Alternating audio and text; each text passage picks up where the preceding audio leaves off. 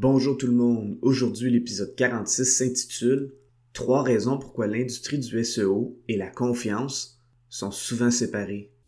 Avoir un commerce électronique est tout un défi.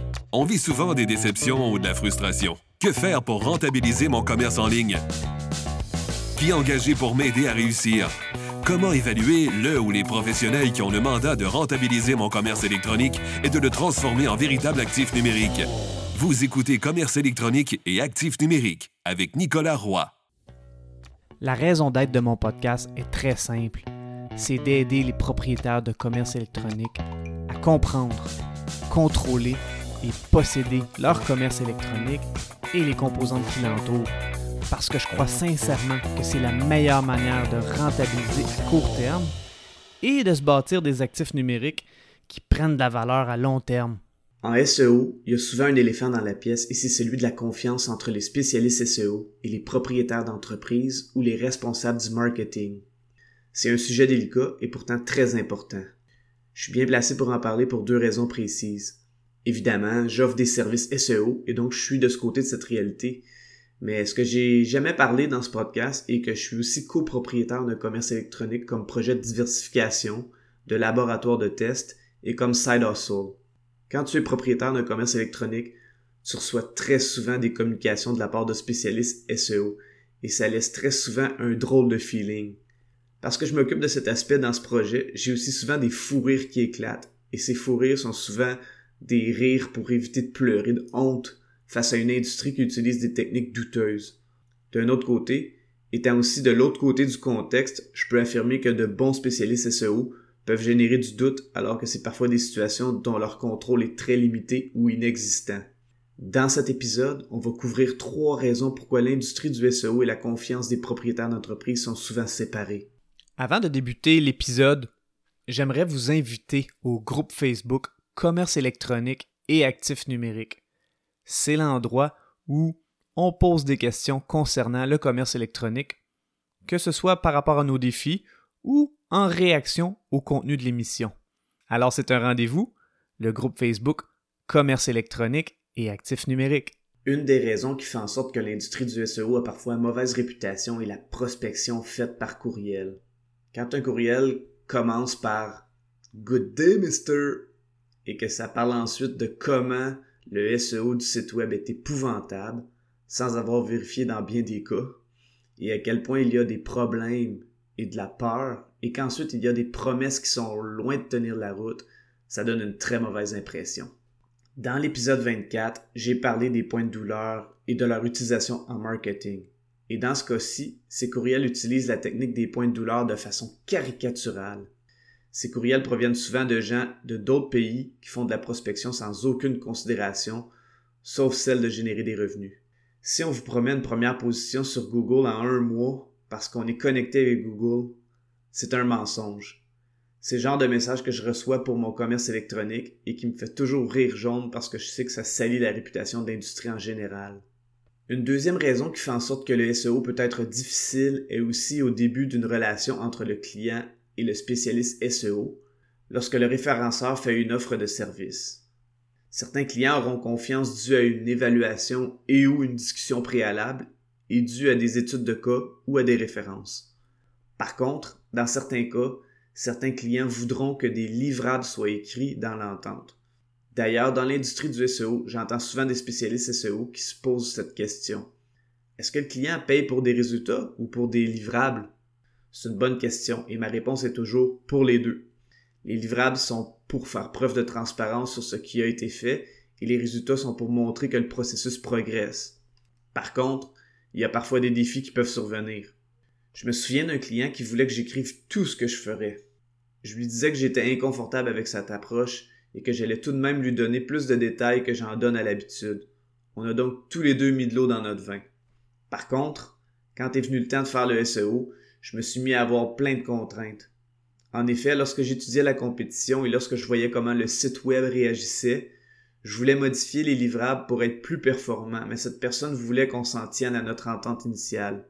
Cette personne avait l'impression que si je changeais les livrables, elle perdrait le contrôle. Et de mon côté, j'étais frustré parce que je n'avais pas la latitude requise pour faire les interventions que j'aurais vraiment aimé faire. Bref, Cette situation était moins intéressante pour moi, mais aussi pour lui parce que les résultats allaient être moins bons dû à un manque d'agilité dans le processus. La troisième raison est aussi une raison délicate et c'est celle de la transparence dans le processus et dans les résultats. Dans le processus, le spécialiste SEO doit faire preuve de transparence pour que le client sache ou ait une bonne idée de ce qui se passe sur le site web pour qu'il sache qu'il y a du travail qui se fait. Un logiciel de gestion de travail comme Trello, Basecamp, Asana, Monday ou autre est un must pour que le client puisse avoir une bonne idée de ce qui se passe. Expliquer des principes ou des tâches avec des vidéos est aussi une bonne pratique pour favoriser la compréhension et la transparence du travail. Ça nécessite plus de travail pour le spécialiste SEO et donc un plus gros investissement pour le client et ça donne de meilleurs résultats. Un autre aspect du SEO qui nécessite beaucoup de transparence est le rapport mensuel des résultats. C'est important d'avoir un bon rapport mensuel et c'est aussi très important de comparer avec les mois précédents. Sinon, le client a l'impression que le spécialiste SEO a quelque chose à cacher. Par contre, à la défense du spécialiste SEO, il y a parfois des trucs bizarres avec Google. Par exemple, l'expert SEO a travaillé intensément à optimiser une page précise pour un mot-clé précis et le mois suivant, le client est à la même position. Le client et même le spécialiste SEO peuvent se dire Voyons, est-ce que le travail a été bien fait? Si le spécialiste SEO est bien formé et qu'il a une bonne feuille de route, la réponse est très probablement oui. Le SEO a été bien fait il s'améliore, mais Google a plus d'un tour dans son sac. Entre autres, on pourrait penser que Google est toujours stable dans ses classements. Imaginez ce scénario. Une page précise d'un site web qui cible un mot-clé précis était en 34e position sur Google le mois dernier et elle est en 19e position ce mois-ci. Le spécialiste SEO est vraiment heureux et fier de son travail. Le client regarde le rapport, il fait le test et bang, le site web est en 34e position. Le client est fâché et appelle le spécialiste SEO qui se sent mal et qui a honte parce que c'est une personne honnête. Il se dit qu'il a peut-être fait une erreur. Dans ce cas, ça peut ébranler la confiance du client. En fait, en faisant des tests, on réalise que les deux personnes ont raison. En effet, on a tendance à croire qu'une page précise d'un site web va ressortir 100% du temps à la même position sur Google s'il n'y a pas de changement d'algorithme. En fait, avec des tests, on a découvert que c'est faux. Dans cet exemple, peut-être que le site web ressortait en 34e position 50% du temps et en 40e position 50% du temps. Et au début du mandat, le site web a été évalué en 34e position. Au moment de faire l'évaluation mensuelle, le site web ressortait à la 19e position de Google pour cette page, mais seulement 25% du temps. Le mois prochain, le site web pourrait encore être en 19e position et le client et le spécialiste SEO pourraient se dire que ça stagne, mais en fait, il se pourrait que la 19e position soit stabilisée à 75% ou même 100% des recherches. Alors c'est une amélioration. C'est le genre de situation qui peut arriver quand la compétition est féroce.